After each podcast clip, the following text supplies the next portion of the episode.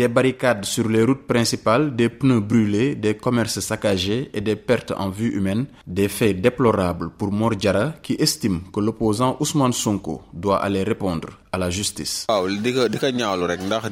Les événements qui se sont déroulés hier sont regrettables. Des bus Dakar Demdik incendiés pour des faits aussi légers. Il ne s'agit pas d'emprisonner Ousmane Sonko, mais juste un procès doit avoir lieu. Et c'est après ce procès seulement qu'on saura si le gouvernement veut liquider Ousmane Sonko. C'est mieux que le leader de PASTEF défaire à la convocation de la justice parce qu'on l'a accusé. Et je crois qu'en tant que citoyen qui prétend diriger le pays, il a l'obligation de répondre à la justice.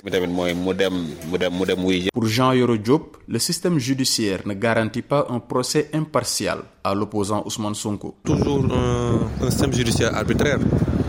Parce que je ne vois pas comment un pays où l'on dit qu'on est, on est une démocratie mais on est une démocratie que de mots.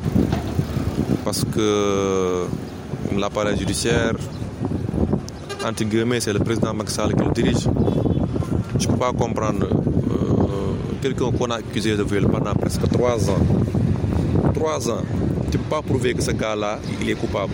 De son côté, Pape Diagne, marchand ambulant, appelle toutes les parties au calme pour le bien du pays.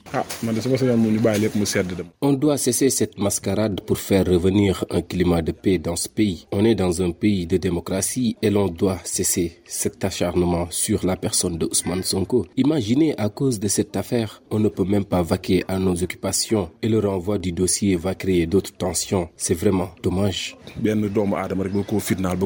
Les Sénégalais sont divisés sur la situation politique actuelle. Cependant, tous s'accordent à dire que les hommes politiques de tous bords doivent faire le nécessaire pour préserver la paix et la stabilité du pays. Seydina Bagay pour VOA Afrique, Dakar.